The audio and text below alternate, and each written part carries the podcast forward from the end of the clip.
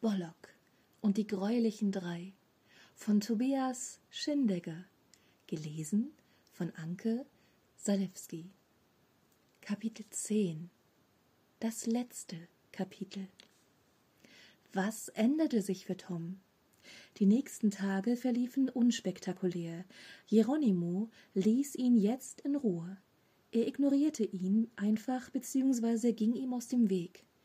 Ab und zu stänkerte er noch die Schwächlinge, zumindest waren es Schwächlinge in Hieronymus Augen, aber er ließ jetzt viel schneller von ihnen ab, beziehungsweise beließ es bei einer kleinen, nicht weiter beleidigenden, leicht fiesen Bemerkung. Körperliche und schlimme psychische Gewalt blieben zur Freude aller Beteiligten aus. Also hatte die Aktion doch etwas Gutes.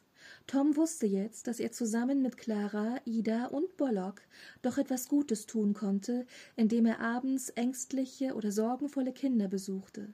Sie gaben sich auch noch einen Namen Bollock und die greulichen drei. Aber das ist eine andere Geschichte. Fortsetzung folgt.